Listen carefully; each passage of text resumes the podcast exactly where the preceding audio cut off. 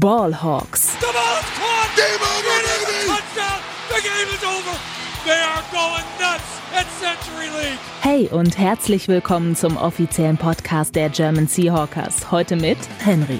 Einen wunderschönen guten Tag und herzlich willkommen zu einer weiteren Folge Ballhawks. Wie angekündigt gibt es heute eine Sonderfolge rund um äh, Mike McDonald, dem neuen Head Coach des Seahawks. Und äh, da, dafür habe ich mir jemanden eingeladen, der Mike McDonald, äh, ja zumindest würde ich jetzt mal sagen oder vermuten, die vergangenen beiden Saisons so nachverfolgt hat wie ja wahrscheinlich nur wenige andere in der NFL. Und das ist natürlich ein Baltimore Ravens-Fan, den ihr auch alle wahrscheinlich schon aus den von, von vor ein paar Wochen noch äh, ähm, kennt, der auch bei uns zu Gast war in der Folge, nämlich der ähm, Olli Friedel vom Talk Like a Raven äh, Blog, äh, der auch einigen von euch bestimmt auch von Twitter äh, bekannt ist. Ähm, ja, moin Olli, ähm, grüß dich und äh, danke, dass du dir die Zeit genommen hast und äh, eben mit dabei bist und Rede und Antwort äh, zu Mike McDonald heute stehen wirst.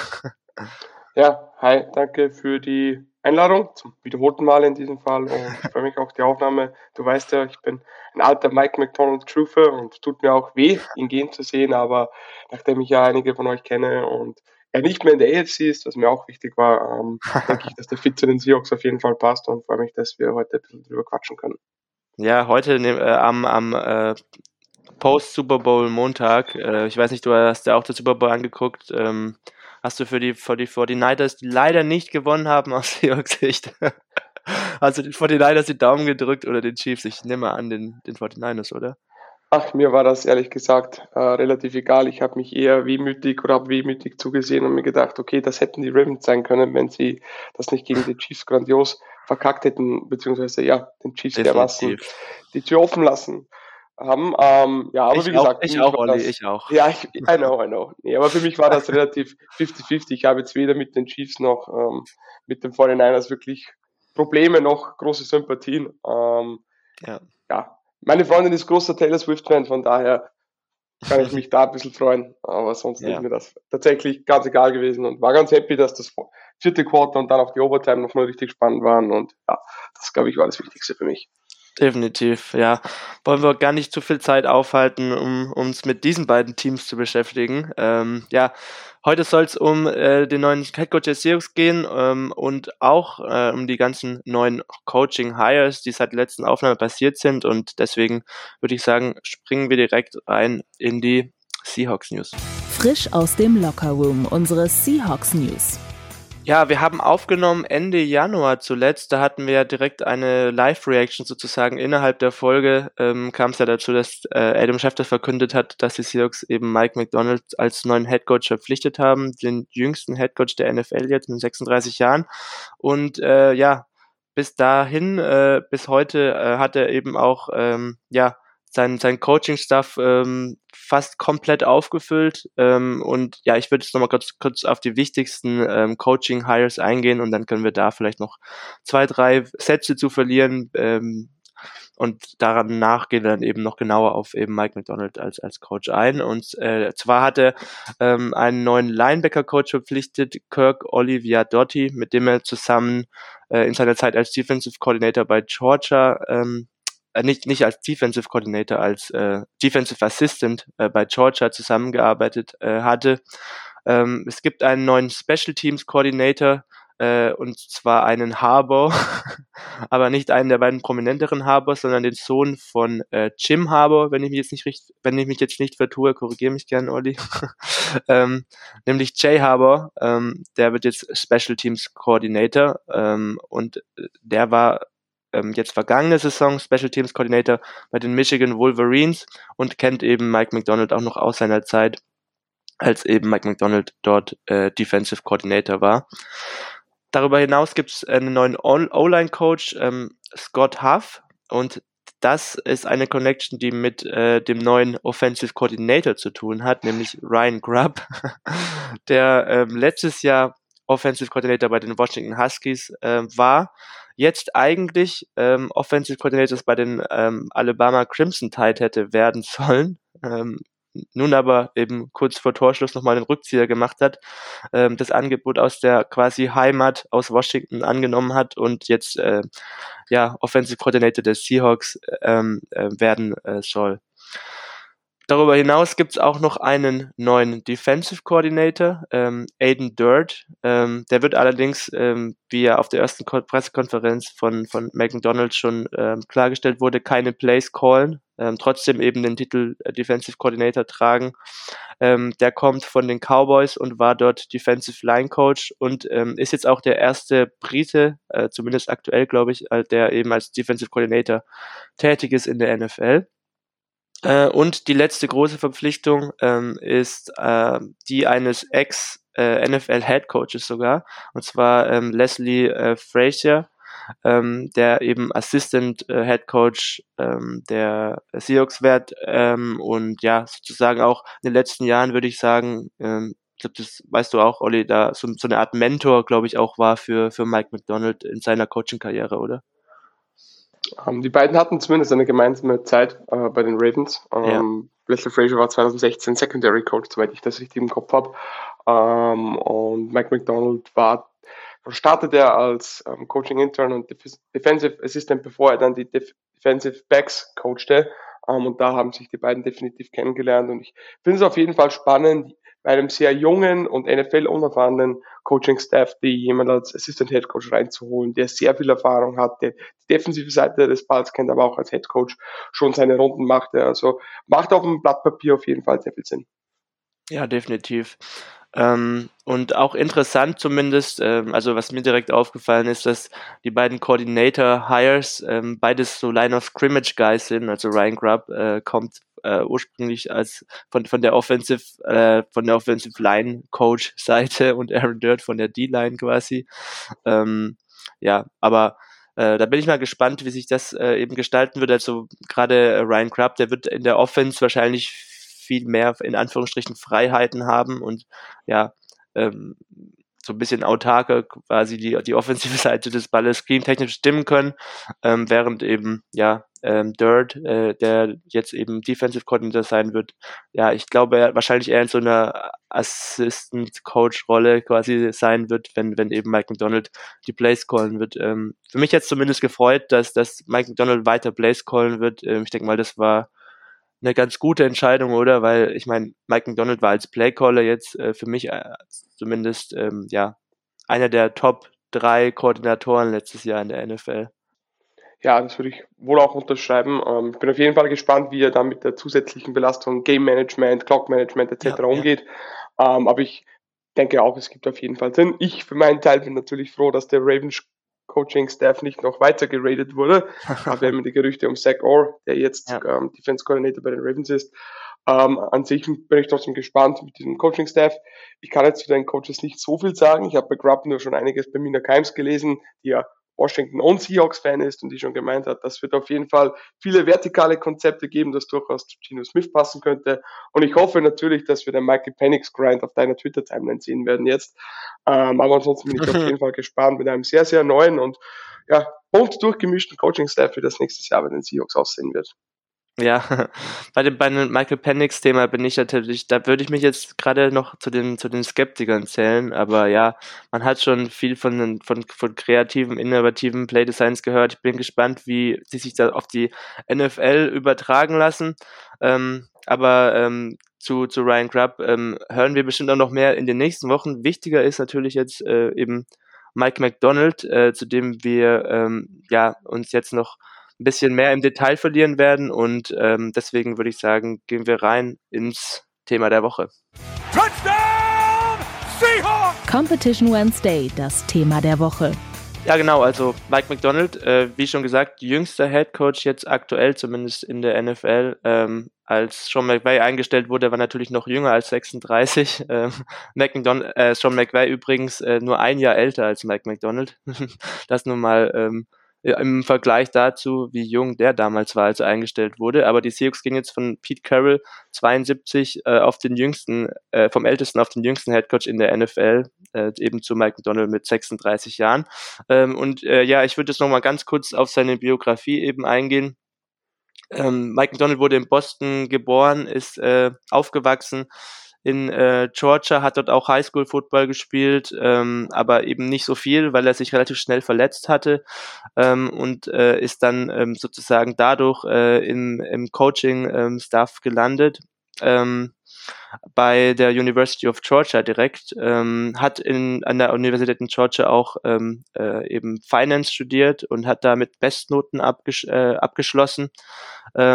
Nach äh, eben nachdem äh, eben seinem Vater ihm sogar empfohlen hatte, äh, glaube ich, ich weiß nicht, das weißt du vielleicht auch sogar zu, zu Mike Donald, äh, eben keine Coaching-Karriere anzustreben, sondern quasi so eine Business-Karriere ähm, zu starten, weil das natürlich auch mit vielen Risiken verbunden ist, äh, hat er sich aber dann dagegen entschieden und ist dann in den Coaching-Staff ähm, der Georgia Bulldogs äh, als, als ähm, Graduate Assistant gegangen äh, im Jahr 2010 ähm, und ähm, wurde dann auch 2011 befördert zum Defensive Quality Control Assistant in Georgia da was er dann bis 2013 war. 2014 ähm, bekam er dann die Möglichkeit, als ähm, Coaching-Intern zu den Baltimore Ravens zu gehen ähm, und ähm, hat da eben eine wirklich steile, steile Karriere hingelegt.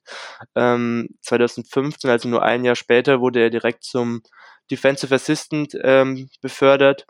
2017 ähm, ist er dann zum Defensive Backs Coach geworden, ähm, ehe er eben 2018 dann Linebacker Coach wurde ähm, dass er dann bis 2020 war.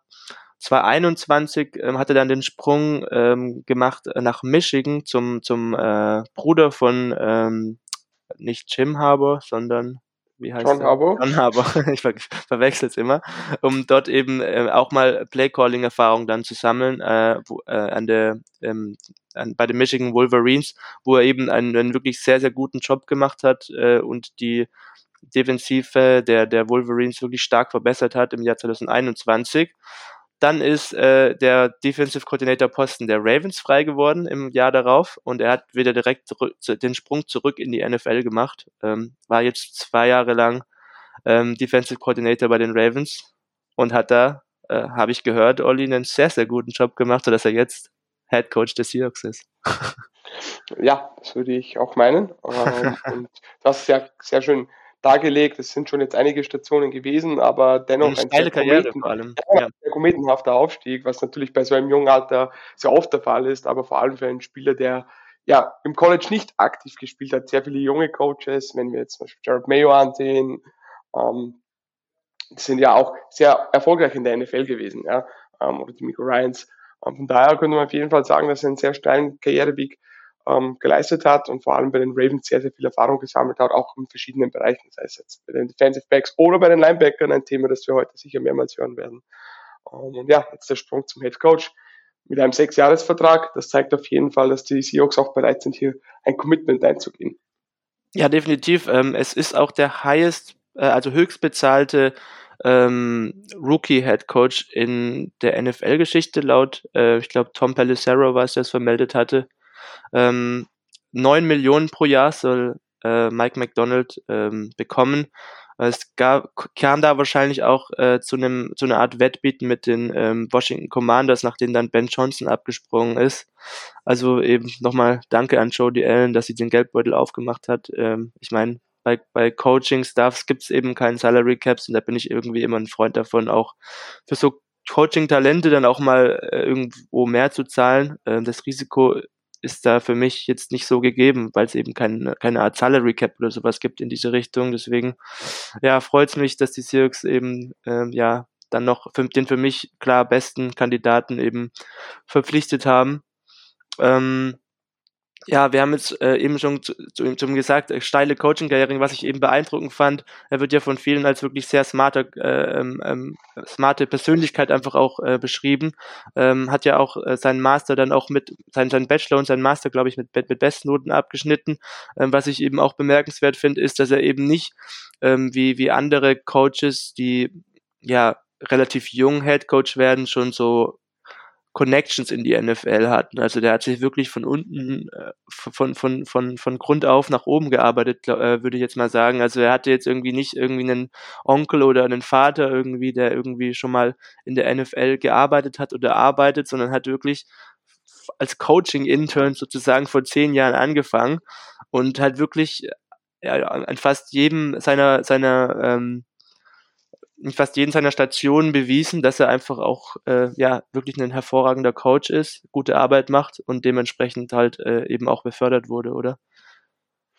Ja, ähm, auf, auf jeden Fall. Also ich glaube, das hast du ganz gut zusammengefasst und das spielt auch sicher etwas mit dem ein, wie er als Person zumindest wahrgenommen wird. Du hast es schon gesagt, dass er sehr smart rüberkommt und man liest ja auch immer wieder, dass er ein super Communicator ist und auch jemand, der sehr, sehr gut Wissen vermitteln kann. Es gibt ja auch die einen oder anderen Coaching-Clinics auf YouTube, wo er auch erklärt, wie er seine Rusher rushen lässt und was der Plan bei gewissen Plays ist. Und ich finde schon, da merkt man auch als Laie, dass er Dinge sehr einfach und trotzdem sehr gut auf den Punkt bringt, ja, dass er sehr ja. gut erklären kann und Dinge auch vermitteln kann. Ich weiß nicht, ob du Coach Wes auf Twitter kennst, der schon seit Jahren sehr die Werbetrommel für ihn wirbt und auch gesagt hat, dass er in seinem Leben als Coach und noch niemanden getroffen hat, der die, Punkt, die Dinge so gut auf den Punkt bringen kann. Und er wirkt ja auch an der Seitenlinie, oder wirkt er an der Seitenlinie oft etwas ruhiger und nicht ganz so dieser mhm. rah-rah-Typ, den ihr jetzt mit Pete Carroll hier hattet. Also alleine da ist es sicher etwas unterschiedlich.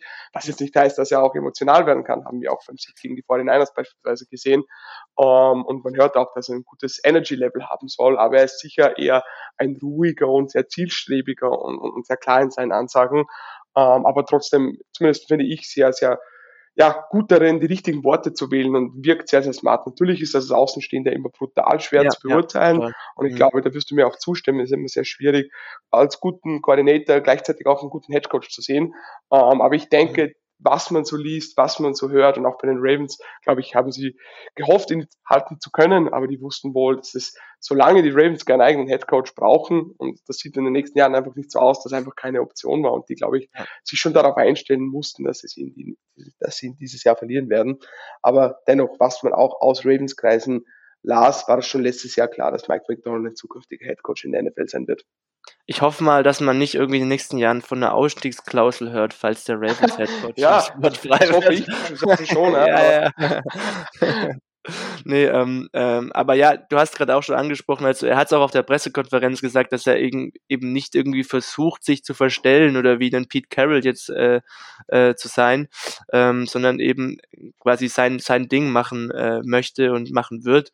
Ähm, er ist ja ein ruhiger Typ, das, das kam direkt rüber, aber er, er, er erklärt Dinge sehr gut. Ähm, er kam auch auf der Pressekonferenz, die er eben dann hatte, als, als ja, relativ äh, guter Kommunikator rüber und ich glaube, es ist auch recht wichtig in seinem Defensive Scheme ähm, an seine Spieler ähm, klar zu kommunizieren, was welche Aufgaben sie haben. Kommunikation ist einfach enorm, enorm wichtig. Ähm, Gerade in so einem, in Anführungsstrichen, komplexen äh, Scheme ist halt Abstimmung innerhalb der Defense das A und O. Und was man von, von ehemaligen Ravens-Spielern auch gehört hat, ist eben auch, dass jeder Spieler irgendwie wusste, was er zu tun hat. Jeder hat irgendwie auch dieses, ähm, ja, übergreifende Scheme verstanden, sondern nicht nur die eine Aufgabe, die er machen soll, sondern das große Ganze sozusagen ähm, quasi begriffen, äh, was, was glaube ich auch so ein bisschen dann auf Mike McDonald zurückzuführen ist, oder? In seiner Rolle um, ja. als Kommunikator. Auf jeden Fall. Ähm, was ich bei Patrick Queen, der hatte sich ähm, in einigen Interviewfragen dazu geäußert, wie er den Hire von Mike McDonald sieht und der auch gemeint hat, Mike McDonald war so gut darin, die Dinge zu vereinfachen. Und ich meine, wir wissen alle, 40 Sekunden am Feld sind ja nicht lange, den Spielzug reinzubekommen, an der Line of Scrimmage oder wo auch immer noch zu sehen, wie man der, darauf reagieren könnte. Und Patrick Quinn sagt eben auch, dass es so klar und schnell kommuniziert wird mit ganz einfachen Kommandos und die Spieler dann auch, auch die Freiheiten hatten oder ein, zwei Optionen hatten, sich zu entscheiden, was sie tun müssten und das natürlich super eingespielt war und wie du sagst, auch auf der Kommunikation oder an der Kommunikation am Feld liegt. Aber Patrick Quinn hat eben mehrmals unterstrichen, wie klar die Ansagen waren, wie klar die Aufgaben irgendwo waren und wie dennoch die Spieler enabled wurden, selber Entscheidungen zu treffen. Also ist, ein gut, das ist natürlich ein riesiger Balanceakt, aber den muss Mike McDonald bei den Ravens ja, getroffen haben wie den Nagel auf den Kopf. Mhm.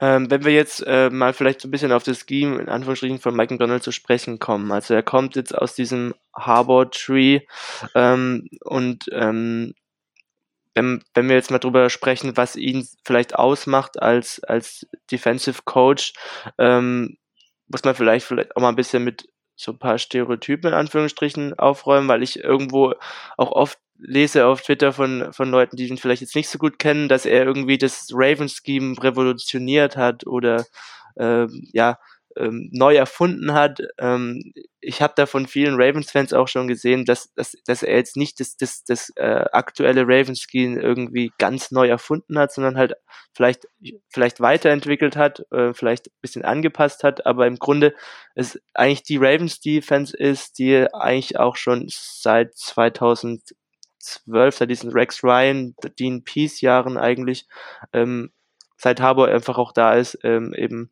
in, in Baltimore schon, schon vorhanden war, oder? Also es ist jetzt nicht äh, irgendwie ähm, mhm.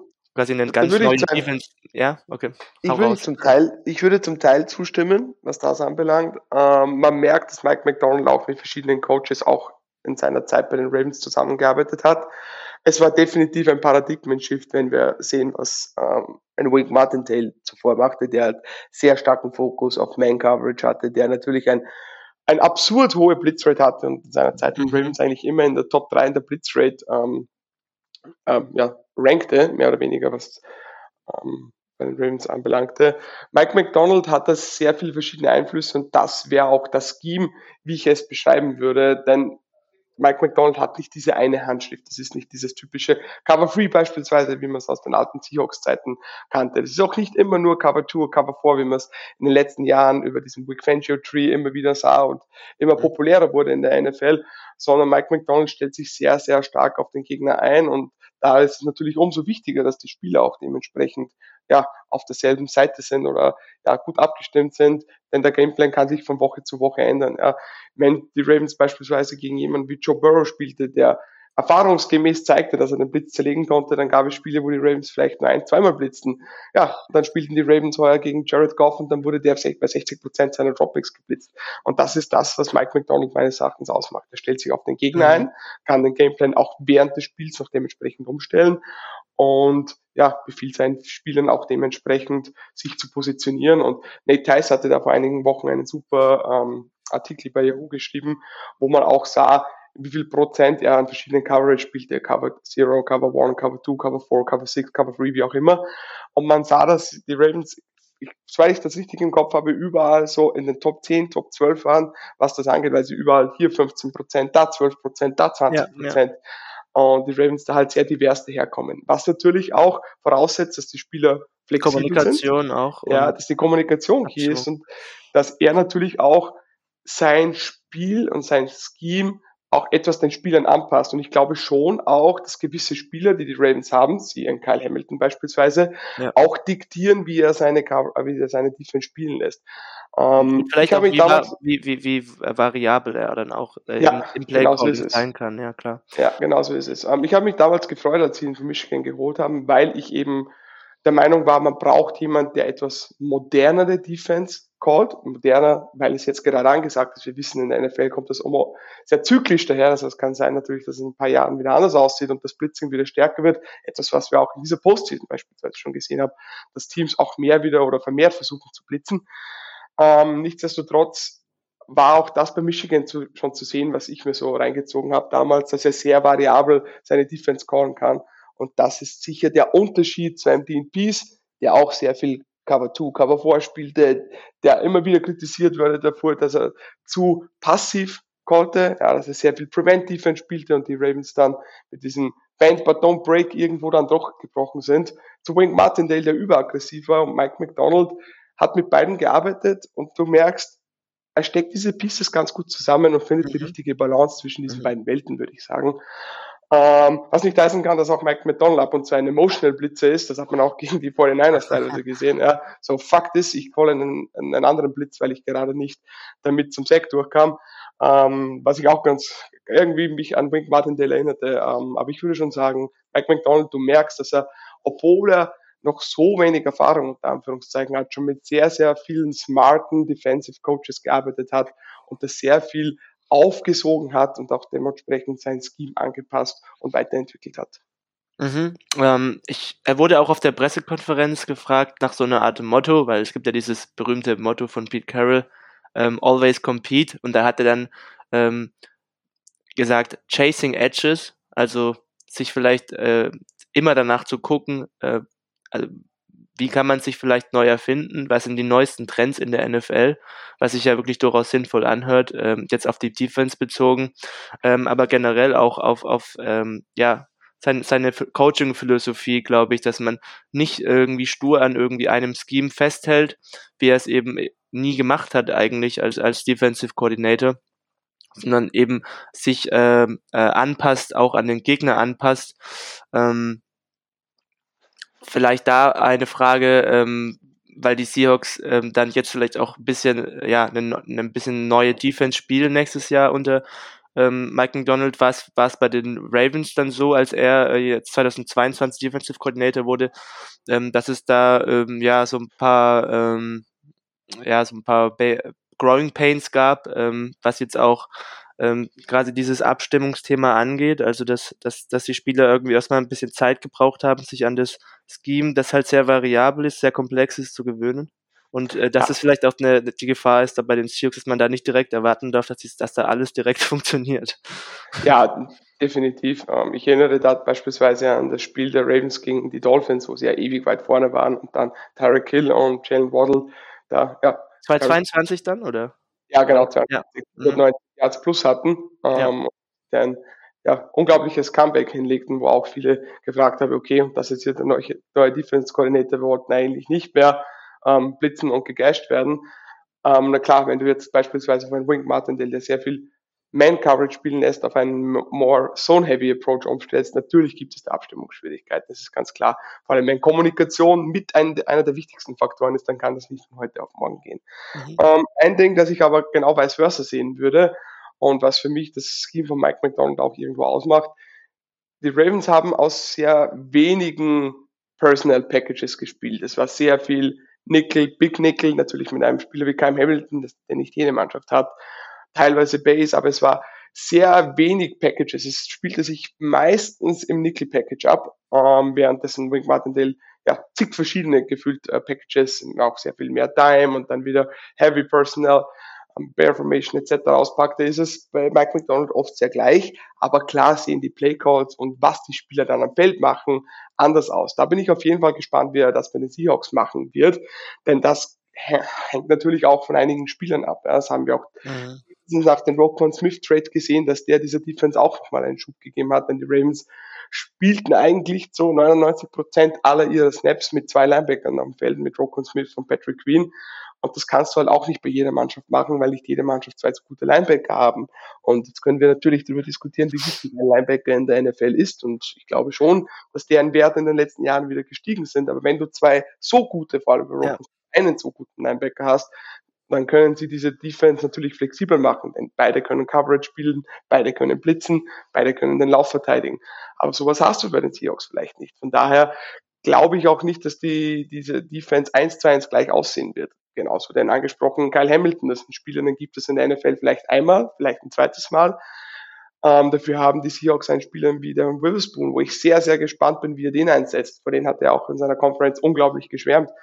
Könnte das um, vielleicht ein, ähm, so eine Art Äquivalent sein, der eine ähnliche Rolle, zumindest nicht die gleiche, aber vielleicht eine ähnliche Rolle ausfüllen könnte, vielleicht stärker ähm, nee, äh, als Nickel Cornerback wieder auch spielen wird, äh, wie, wie Kyle Hamilton? Ähm, ich sehe da mit einem halben Auge nach Kansas City, sehe einen Trent McDuffie und kann mir vorstellen, dass äh, mhm. Mike McDonald versucht, ihn ähnlich einzusetzen wie Steve McNolo, mhm. äh, Trent McDuffie, ein Spieler, der aus dem Slot verschiedene Bodytypes auch covern kann, der natürlich trotzdem auch den Speed, die Athletik und die Länge hat, auch outside spielen zu können, aber den du eben so positionieren kannst, ähm, wie du gerade, wie du ihn gerade brauchst. Und ich glaube, das sehen wir jetzt auch in den letzten Jahren, dass solche variablen Slots Defender, Jalen Ramsey hat das damals ja bei den Rams schon ähnlich gemacht, ähm, wir sehen einen Linker Fitzpatrick, der das damals bei Alabama beispielsweise schon schon macht, ja, an Popularität gewinnen. Ob das dann ein Hybrid aus Nickel oder Safety ist, ein Hybrid aus Outside Corner und Nickel Corner. Wenn du covern kannst und auch den Lauf verteidigen kannst, was essentiell wichtig ist in diesem Scheme, dann würde ich schon sagen, dass das eine richtige Waffe werden kann und dann sehe ich auch fast mehr Mehrwert in diese Position zu stellen, als unter Anführungszeichen nur Outside, weil er das Spiel auch über mehrere Facetten und in mehreren Bereichen beeinflussen kann. Also auf Devin Witherspoon, glaube ich, können wir uns alle extrem freuen. Und wenn wir sehen, wie Trent McDuffie gestern gespielt hat und wenn Patrick Mahomes nicht den letzten ja, Drive so auspackt, mhm. vielleicht auch MVP wird in diesem Super Bowl, ähm, dann kann ich mir schon vorstellen, dass Witherspoon eine ähnliche Rolle und einen ähnlichen Impact hat in den nächsten Jahren. Ja, äh, was, was dann in Defense auch bei den Ravens ausgezeichnet hat, vielleicht so ein bisschen äquivalent zu diesen, zu diesen Shanahan Offenses, dass es auch viel Pre-Snap-Motion in der Defense gab. Ähm, viel auch Post-Snap-Rotation dann auch, oder? Ähm, ja, genau. Ich, ich sehe da zwei wichtige Faktoren, das ist schon gesagt, die Post-Snap-Rotation, ähm, was auch wieder Hand in Hand mit dem geht, dass die Ravens eben verschiedene Coverage ähm, Schemes spielen können, ja, dass sie rotieren von Cover 2 auf Cover 1, dass sie rotieren von Cover 3 auf Cover 4. Oder, und das ist ja auch ein ganz, ganz wichtiger und elementarer Bestandteil, dass sie mit sieben Spielern an der Line of Scrimmage stehen, aber vielleicht nur mhm. vier kommen und drei in Coverage ja, droppen. Ja. Im nächsten Spielzug völlig der gleiche ähm, Look up front, mhm. wieder die gleichen sieben Spieler und jetzt kommt aber der Nickelback, der blitzt. Ähm, auch über diese ja. ganz, ganz späten Tells, das wirklich erst zwei Sekunden bevor der Snaps rausgeht, noch ein Linebacker nach vorne geht und dann blitzt. Das ist definitiv mit die größte Stärke und das haben wir auch vorher schon kurz angesprochen. Es sieht, es kommt alles aus den gleichen Personnel Packages. Es sieht alles irgendwo ähnlich oder gleich aus, ja, genau. aber es ist dann doch ganz anders, nachdem der Ball gesnappt wurde und das ist irgendwo die natürliche Antwort auf Sean McVay und Kyle Shanahan. Dass die jetzt alle in einer Division sind und so wie wir Sean McVay und Kyle Shanahan kennen, die schon darin sind, auf diesen Punch den nächsten Counterpunch zu entwickeln und wir dann hoffentlich Mike McDonald mit der nächsten Antwort sehen. Das könnte in den nächsten Jahren richtig, richtig spannend werden, auch für objektive Betrachter. Wir wissen, in der Regel ist die Offense die, die die Oberhand haben wird, aber ich glaube schon, dass Mike McDonald in den letzten zwei Jahren gezeigt hat, dass er so smart und ein so ein guter Lehrer ist, seinen Spielern auch dementsprechend zu zeigen, wie man darauf antworten kann. Und die Defense generell hat in der NFL dieses Jahr ein kleines Comeback gefeiert, wenn wir auf, mhm. auf, auf, auf Punkte pro Spiel, Yards pro Spiel etc. zusehen. Und jetzt bin ich echt gespannt, wie sich das nächstes Jahr entwickeln wird. Definitiv. Hm, was ich auch ähm, bemerkenswert fand, ähm, weil man ja, wenn man die, die Ravens Defense geschaut hat, immer irgendwie das Gefühl hat, dass die ständig blitzen. Das ist aber eigentlich, wenn man es genau nimmt, nicht so. Ich habe nochmal geguckt, also die, die, sind, die, die Ravens sind, glaube ich, nicht mal Top 20, was, was Blitzrate angeht, aber sie schicken halt immer viel, äh, beispielsweise Defensive Backs und droppen dann einen, beispielsweise mal einen Defensive Tackle in Coverage, in Anführungsstrichen in Coverage, droppen ihn halt hinter die Line of Scrimmage zurück ähm, und, und ähm, ja, ähm, arbeiten viel mit so Creeper, Stunts, ähm, und das ist eigentlich auch äh, irgendwie was, was, was, was die, die Mike McDonald Defense irgendwie auszeichnet, dass man das ein oder andere Mal eben den, den schweren Defensive Liner eben in, in äh, Coverage äh, droppen lässt ähm, und eben dafür halt ähm, beispielsweise mit einem Defensive Back oder einem Linebacker Blitz äh, eben versucht, äh, ja, in den Kopf des Quarterbacks zu kommen und ihn eben auch zu sacken. Ja, genauso ist es. Du hast jetzt nochmal Distanz angesprochen und die Creepers, das ist definitiv etwas, das wir, das wir bei Bike McDonald auch weiterhin sehen werden oder was auch seine Handschrift ist. Diese ganz, ganz kreativen ähm, Pressure Packages, wo der Defensive End äh, in die Mitte schiebt, der Defensive Tackle vielleicht diesen Block stellt, diesen Pick stellt, der Linebacker, wir hatten da bei Patrick Queen zwei, drei Beispiele, wo er eigentlich fast einen freien Shot auf den Quarterback hatte, aber er machte halt sein Pick-Play mehr oder weniger und nahm einen äh, Pulling Guard oder wen auch immer aus dem Spiel, indem er ihn einfach niederpinte. Und ja, es kam der Creeper halt nicht wirklich durch. Ja, und das sah natürlich dann etwas komisch aus, warum Patrick Queen nicht den freien Weg zum Quarterback nimmt. Aber der hatte halt seine Aufgabe. Und die war es einfach nur, den Gegenspieler aus dem Weg zu schieben und somit Platz zu schaffen für einen Defensive End, einen Defensive Tackle, der in diese Gap reinschiebt und dann versucht, den Quarterback niederzureißen. Also da wirst du sehr, sehr viel Bewegung an der Line of Scrimmage sehen, was aber auch bedeutet, dass Spieler flexibel sein müssen, bis zu einem gewissen Grad auch sehr gute Athleten sein müssen und verschiedene Positionen spielen können. Mhm. Ähm, und das ist definitiv etwas, wo ich auch auf dein Feedback jetzt warten muss und wir, glaube ich, uns ansehen können, wie könnten denn die Seahawks auf diese Schablone der Ravens raufpassen und wo könnten die Seahawks vielleicht etwas anders machen. Ja, das wäre vielleicht so ein bisschen auch meine Anschlussfrage gewesen. Also ähm, vielleicht gibt's da gar, dann auch gar keine richtige, richtige Antwort äh, drauf, äh, nämlich auf, auf welche Spielertypen eben Mike, Mike McDonald auf diesen drei Leveln, auf, in der D-Line, auf Linebacker und in der Secondary eben baut. Ähm, oder würdest du sagen, dass er sich da einfach auch eher so ein bisschen nach dem Spielermaterial anpasst? Definitiv. Ähm, darum glaube ich auch nicht, dass wir die Schablone eins zu eins drüberlegen können. Ja, ja. Aber Dinge, die auf jeden Fall sich durchziehen bei den Ravens. Wir haben es jetzt schon mehrmals gesagt, ich weiß, wir wiederholen uns, aber wir wollen schlaue Spieler haben, oder? Wir wollen Spieler haben, die sehr gut kommunizieren können. Und etwas, was die Ravens auch meines Erachtens in den letzten Jahren wieder deutlich mehr auszeichnete. Du willst Hard-Hitting-Spieler haben. Mike McDonald will seine Cornerbacks genauso tackeln sehen wie seine Linebacker oder seine Defensive Ends. Ähm, von daher auch Run-Support, einfach auch diese dreckige Arbeit zu machen, sich vom Block zu lösen und noch diesen, ja, diesen nötigen Hustle anzubringen, das wird auf jeden Fall gefordert werden. Ähm, was mir aufgefallen ist, dass die Ravens ist vielleicht auch geschuldet den beiden Linebackern, wie sie sind. Rockwell Smith und Patrick Quinn sind beide grandiose Linebacker, aber ich würde sagen, etwas kleiner übersetzt. Beide haben um die 230 Pfund, sind jetzt nicht ein Dante Hightower von früher oder ein Leo Chanel, der bei den Kansas City Chiefs gestern ja auch richtig gut gespielt haben, die 250 Pfund haben. Beide können ab und zu Probleme haben, sich von Blockern zu lösen im zweiten Level. Und wie kann ich das stoppen, indem ich D-Liner habe, die sehr gut gegen den Lauf verteidigen können, die two-gappen können, die hart an, an Point auf Contact spielen. Und da würde ich schon sagen, die D-Liner müssen da sicher auch ja, die nötige Masse und die nötige Größe mitnehmen, um auch dementsprechend zugappen zu können und ja, mehr oder weniger die Running Lanes zu kloppen können. Das wird sicher sehr, sehr wichtig werden, damit die Linebacker auch noch mehr Freiheit haben, dass die Linebacker sich vielleicht nicht darauf konzentrieren müssen oder die halbe Sekunde mehr Zeit haben, auch reagieren zu können auf einen Pulling Guard etc., um dem aus dem Weg zu gehen. Oder eben den freien Shot auf den Running Back oder auf den Quarterback zu sehen und so auch Downhill spielen zu können. Das glaube ich, etwas, was Rocco Smith und Patrick Quinn ja ausmacht. Ja. Von ja. daher weiß ich nicht, ob man das eins zu eins übertragen kann, aber wenn ich jetzt die Ravens Units beschreiben müsste, wäre es genau das. Die D-Liner sind groß, bös und nasty. Die Linebacker sind gute Athleten, gute Kommunikatoren.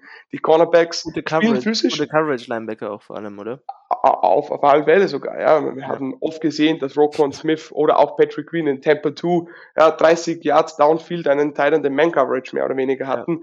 Ja. Ähm, von daher, das musst du schon auch irgendwo können und dazu brauchst du eine gewisse Athletik. Die Athletik, die man auch an der D-Line braucht. Wir sehen zum Beispiel, die Ravens haben Edge Rush werden oder für Owe ein Kyle van Neu, der ob seinem Alter noch immer ein Coverage droppen kann oder auch noch immer Screens sensationell verteidigt hatte. Ein Jadavian Clowney, der ein super Edge-Setter ist, aber auch natürlich diesen Pop, diese Explosivität hat.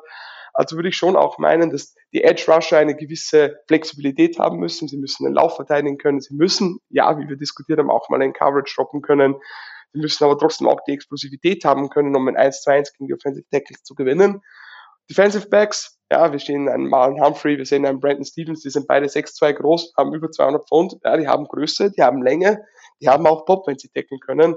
Und dann natürlich in der Secondary im, im Backfield ein Kyle Hamilton, der Unicorn ist, Marcus Williams, der Range hat, der auch für sie spielen kann, wenn er denn zwei Schultern hat, hat er die meiste Zeit diese Saison nur mit einer Schulter gespielt, mehr oder weniger. Oder auch ein Gino Stone, äh, der auch super smart ist, aber ja, auch zeigen kann, dass er in die Box runtercrushen kann und dann einen Running Back ja, von den Füßen holen kann. Also ich denke, diese Faktoren werden auch bei den Seahawks wichtig sein. Wie die Spielertypen dann aussehen oder wie die Bodytypes aussehen, glaube ich, das kann bis zu einem gewissen Grad variieren.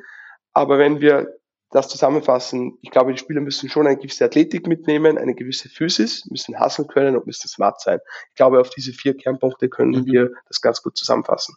Ja, sehr cool. Ähm, als wir zusammen die Ravens Preview vor ein paar Wochen aufgenommen haben, da sind wir, glaube ich, so ein bisschen auf den Nenner gekommen, dass seine wichtigsten beiden Spieler eben Kyle Hamilton und Roquan Smith äh, ähm, in der Defense sind. Äh, würdest du sagen, das sind auch die wichtigsten Positionen in seiner Defense oder ist das einfach auch dem, dem Personal wieder, wieder geschuldet? Ich weiß nicht, es ist wahrscheinlich auch schwierig zu beantworten, die, die Frage. Ja, ähm, ist eine sehr gute Frage. Ich habe mir vorher auch nochmal angesehen bei PFF, wer denn die meisten Snaps gespielt hat. hat mhm. tatsächlich Patrick Queen und Roquan Smith haben die meisten. Ähm, Brandon Stevens, Kyle, Ham Kyle Hamilton knapp dahinter ähm, was eben auch zeigt, dass wir doch bei drei Positionen, Kyle Hamilton hatte sehr viel in der Box gespielt, irgendwo das Bein auf der Defense, wie man so schön sagt, sind. Mhm. Ja. Ähm, aber natürlich ist das jetzt auch dem geschuldet, dass Rocco Smith und Kyle Hamilton absolute Ausnahmekönner sind, würde ich jetzt sagen. Aber ich glaube schon, dass ihm wichtig ist, dass er hier Spieler hat, die den Lauf verteidigen können, die Pass rushen können, und die Coverage spielen können. Denn wenn du die Mitte des Feldes, und ich rede hier nicht von zwei, drei, vier, fünf Yards hinter der Line of Scrimmage, sondern auch 20 Yards downfield verteidigen kannst, dann hast du schon mal einen sehr, sehr großen Raum gecovert, den vor allem die Sean McVay und Kyle Shanahan Offenses immer und immer und immer wieder attackieren. Ähm, und von daher haben die Ravens ja auch heuer gezeigt, dass Brandon Stevens, der jetzt natürlich eine Breakout-Season hatte, aber vor der Saison irgendwie nicht so sicher war, hatte überhaupt eine Zukunft mit den Ravens. Marlon mhm. Humphrey war fast die ganze Saison verletzt.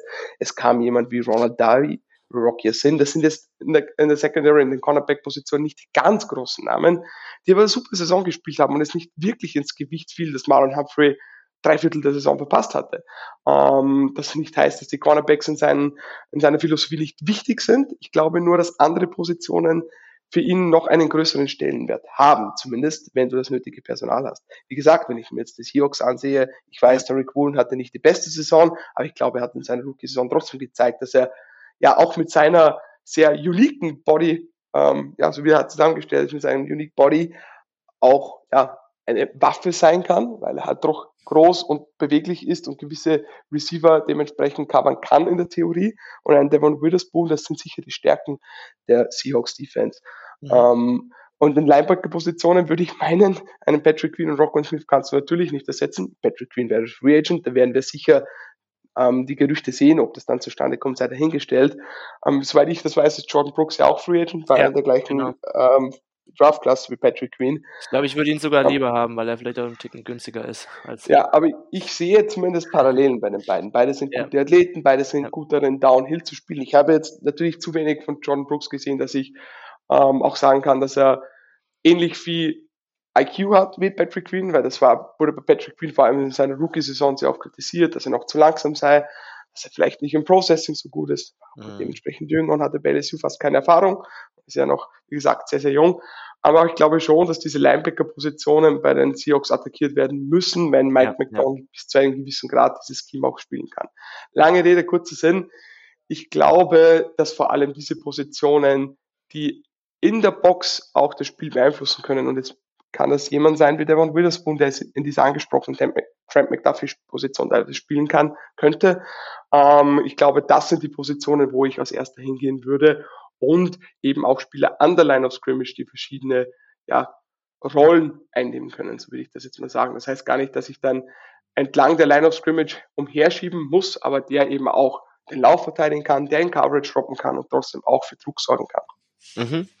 Ähm, ich bin bei einer Statistik äh, als Betrachter von außen, von weiter weg bei der Ravens Stevens so ein bisschen skeptisch ähm, geworden bezüglich Mike McDonald. Ähm, ich glaube, die, die kennst du bestimmt auch, nämlich seinen Split ähm, vor und nach dem Rogue One Trade. Ähm, ich glaube, ähm, also die haben ja 2022 für ihn getradet und bis dahin war die, war die Ravens Defense natürlich gehört auch das Thema Eingewöhnungszeit mit, äh, unter berücks mit, mit berücksichtigt, ähm, was das neue Schema angeht und so weiter mit dazu, aber die war eine der schwächeren Defensiven, glaube ich, ähm, was jetzt Expected Points per Play zum Beispiel angeht, ähm, bis zum Trade von, von Rocco und Smith. Und ich meine, ja klar, jeder Coach braucht einfach auch gute Spieler, um eine gute Unit einfach irgendwo aufs Feld zu kriegen, aber ähm,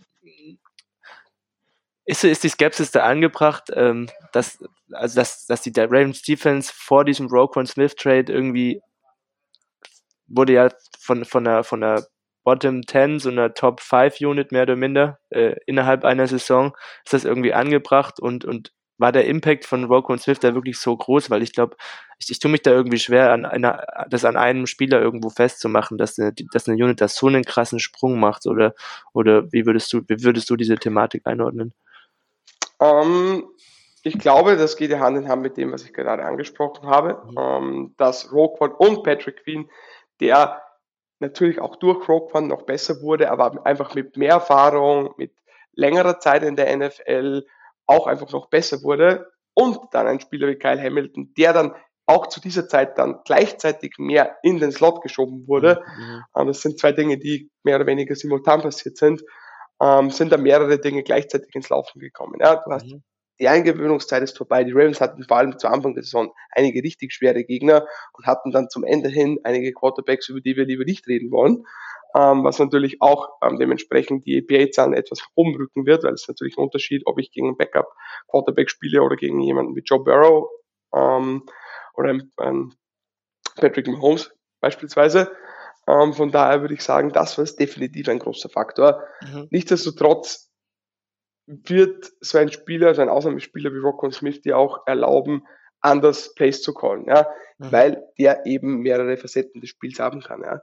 Ähm, ich glaube aber dennoch auch, dass der Schritt, den die Ravens heuer nach vorn gemacht haben, auch zeigt, dass Mike McDonald sein Spiel weiterentwickeln kann, egal wer auf dem Feld steht, würde ich und, meinen. Und einfach auch viel aus seinem Personal rausholt, oder? Ja, das wollte ich damit sagen. Das ist eigentlich die richtige Ausdrucksweise, weil natürlich profitiert er davon, Spieler wie Rockon Smith oder Kyle Hamilton zu haben, aber die Ravens Defense hat ja auch nicht so viele Ausnahmekönner im Gegensatz zu letztes Jahr dazu bekommen. Ja, ganz im Gegensatz, viele haben ja gefragt, sind diese Edge Defender wirklich gut genug? Jordanian Clowney, Calvin Neu, ja, ich weiß ja nicht. Ja. Und Jabo hat sich dann relativ schnell schon das Kreuzband gerissen und viele meinten, Thais Bowser hat das ganze Jahr nicht gespielt. Mit solchen Edge Rushern wirst du eher nicht viel gewinnen. Ja, und die Ravens hatten trotzdem 60-6 und ein Justin Maribuke ist dieses Jahr komplett durch die Decke gegangen. Ja, natürlich auch zum Teil ein Verdienst, der Mike McDonald zuzuschreiben ist. Er ist auch sehr, sehr gut darin, seine Spiele zu entwickeln und seine Spiele in die richtige Position zu stellen, wo wir wieder bei Kyle Hamilton war, wären. Zu Anfang der Saison letztes Jahr sehr viel Deep Safety gespielt hat, der dann dieses Jahr mehr in den, oder dann letztes Jahr mehr in den Slot gespielt wurde, war es zu Beginn der Saison wieder Thema. Jetzt hat man Gino Stone, man hat Marcus Williams, sollte Kyle Hamilton dann doch wieder mehr im Slot spielen und Harbo zu Beginn der Saison sagte, ja, wir werden Kyle Hamilton noch viel mehr um, umherschieben. Und irgendwie spielt er dann trotzdem wieder mehr im Slot, weil er da einfach sehr viel effektiver eingesetzt werden kann und Mike McDonald das auch erkannt hatte. Also von daher, klar, ähm, Ausnahmespieler helfen jedem Coach, aber ich denke, Mike McDonald ist einfach sehr, sehr gut darin, seine Spiele auch so einzusetzen, um ihr volles Potenzial auszuschöpfen. Mhm. Ja, ähm, jetzt äh, als letzte Frage vielleicht kommt äh, Mike Donald ja mit diesem Pedigree als Defensive Mastermind nach Seattle. Die Erwartungen werden dementsprechend ähm, bei vielen Fans, glaube ich, extrem hoch sein, ähm, was die Weiterentwicklung der Defense der Seahawks angeht. Aber ähm, wir haben es ja schon so ein bisschen anklingen lassen. Man braucht da erstens Eingewöhnungszeit ähm, und, und zweitens ähm, dementsprechend müssten dann, sollten dann die Erwartungen jetzt nicht direkt irgendwie äh, bei, bei Top äh, 5 oder sogar, oder sagen wir mal nur Top 10 äh, Defense äh, äh, sein. Ähm, die Seahawks Defense war in der vergangenen Saison nach Expected Points pro Play die Nummer 30 Defense. Und meine letzte Frage an dich wäre jetzt vielleicht noch, wo würdest du, äh, oder was, was ist eine realistische Erwartungshaltung ähm, mit äh, dem Personal des, der Seahawks Defense? Ähm, klar wird sich dann noch das eine oder andere ändern und man weiß noch nicht genau, äh, welche Spieler überhaupt da in der Defense dann mit am Start sein werden. John Brooks ist, äh, wird, über, wird Free Agent und so weiter und so fort. Ähm, aber was, was glaubst du ist denn realistisch? Also was für einen Sprung könnten die Seahawks machen von 30 auf, auf, eine, auf eine Average Defense, beispielsweise auf 15?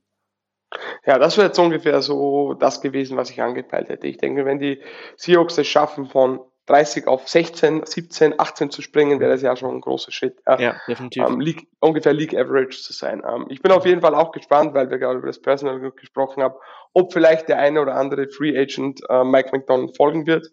Wir sind wieder bei den angesprochenen Jadavian Clowney, Kyle van Neu. Es müssen ja nicht die großen Namen sein. Mhm. Ein Ronald Darby beispielsweise. Spieler, die vielleicht nur unter Anführungszeichen Rollenspieler sind, aber die das System einfach schon kennen und dementsprechend einfach diese Zeit der Implementierung beschleunigen. Das würde mich nicht wundern und da können zwei, drei Spieler, glaube ich, sehr, sehr hilfreich sein. Ähm, kann sein, dass wir nach drei, vier, fünf Spielen sprechen, mh, hm, Mike McDonald, DVOA, äh, EPA bei Play nur auf Rang 26, 25. Ben Baldwin wird die ersten Siegesrunden drehen ja, und am Ende genau. der Saison sitzt dann vielleicht trotzdem auf, auf Rang 14. Kein Shot gegen Ben Baldwin, ich glaube, der macht eine super Arbeit, aber wir ja. wissen, dass er da ja. verständlicherweise auch etwas kritischer ist.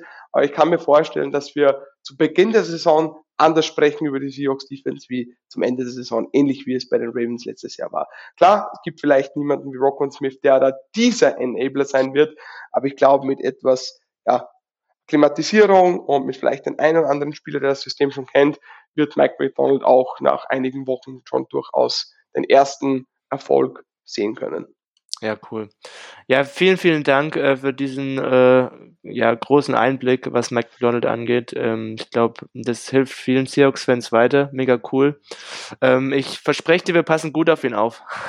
ja, davon gehe ich aus. Und wie gesagt, ich werde Mike McDonald und den Seahawks natürlich bis zu einem gewissen Grad sich das nicht mit den Interessen der Ravens schneidet, auch die Daumen drücken und wie gesagt, ja, Sam, ich bin auch gespannt, äh, ehrlich gesagt, wie sich euer Defensive Coordinator äh, entwickeln wird, äh, Zach ja, wird sich auf jeden Fall auch spannend. Absolut, an. absolut. Ja. Ich bin auf jeden Fall froh, dass er nicht den Weg nach äh, Seattle mitgegangen ist. Ähm, aber ja, er spricht ja auch in höchsten Tönen über Mike McDonald, hat ihn ja auch als Spieler dass Zach Ornock gespielt hat, als Trainer kennenlernen dürfen. War auch ein ganz netter Einblick, falls sich das noch wer ansehen will. Die äh, Presskonferenz von Zach Order wird auch sehr viel über ihn gesprochen, wie es als Spielerperspektive beispielsweise aussieht. Falls man sich mal 15 Minuten Zeit nehmen möchte, kann ich das auf jeden Fall empfehlen. Ja, cool. Ähm, ansonsten mach gerne noch mal ganz kurz einen Werbeblock rein, wo man euch, dich, euren Blog finden kann. ja, genau. Du hast es ja anfangs schon angesprochen, der Like a Ravens Blog. Ja, wir sind auch auf den gängigen Social Media Kanälen unterwegs und geben da etwas unseren Senf ab. Ansonsten im Blog wird es auch in der Offseason einiges an Aktivität gehen. Wir werden uns auch demnächst in die Draft Coverage stürzen. Ja, und die Kollegen Benno und Malte machen da ja schon seit Jahren einen super Job, die verschiedenen Positionsgruppen mit Gästen ja, vorzubesprechen und anzusehen, wer könnte denn da zu den Ravens passen. Also da gerne reinhören, auch unsere Kolumnen fleißig weiterlesen und ja, ansonsten bleibt mir nicht mehr viel zu sagen, außer mich bei dir zu bedanken. Ähm, ja, ja, den Leuten zu sagen, sie sollen verstehen, wenn du jetzt den Quarterback-Grind wieder anwerfen musst. Ja. soll dir erlaubt sein, Henry. Das ich habe noch nicht sein. angefangen. Also. Ja, ja, du hältst dich bewusst zurück, weil du weißt, ja, du wirst wieder geflamed von uns. Ja, mal schauen. Ich habe gerade noch nicht ganz die Zeit gefunden, aber ich glaube, irgendwann Ende Februar werde ich schon mal rein den, den Grind starten. Ja, kannst dir auch Zeit lassen mit dem Grind. Ja, würde dich auch sicher freuen. Definitiv. ja, cool. Also dann äh, würde ich sagen, ähm, verabschieden wir uns mit einem gemeinsamen Go Ravens und Go Hawks. ciao, ciao. Touchdown Seahawks! Weitere Infos zu den German Seahawkers gibt's natürlich auch auf unserer Website unter germanseahawkers.com.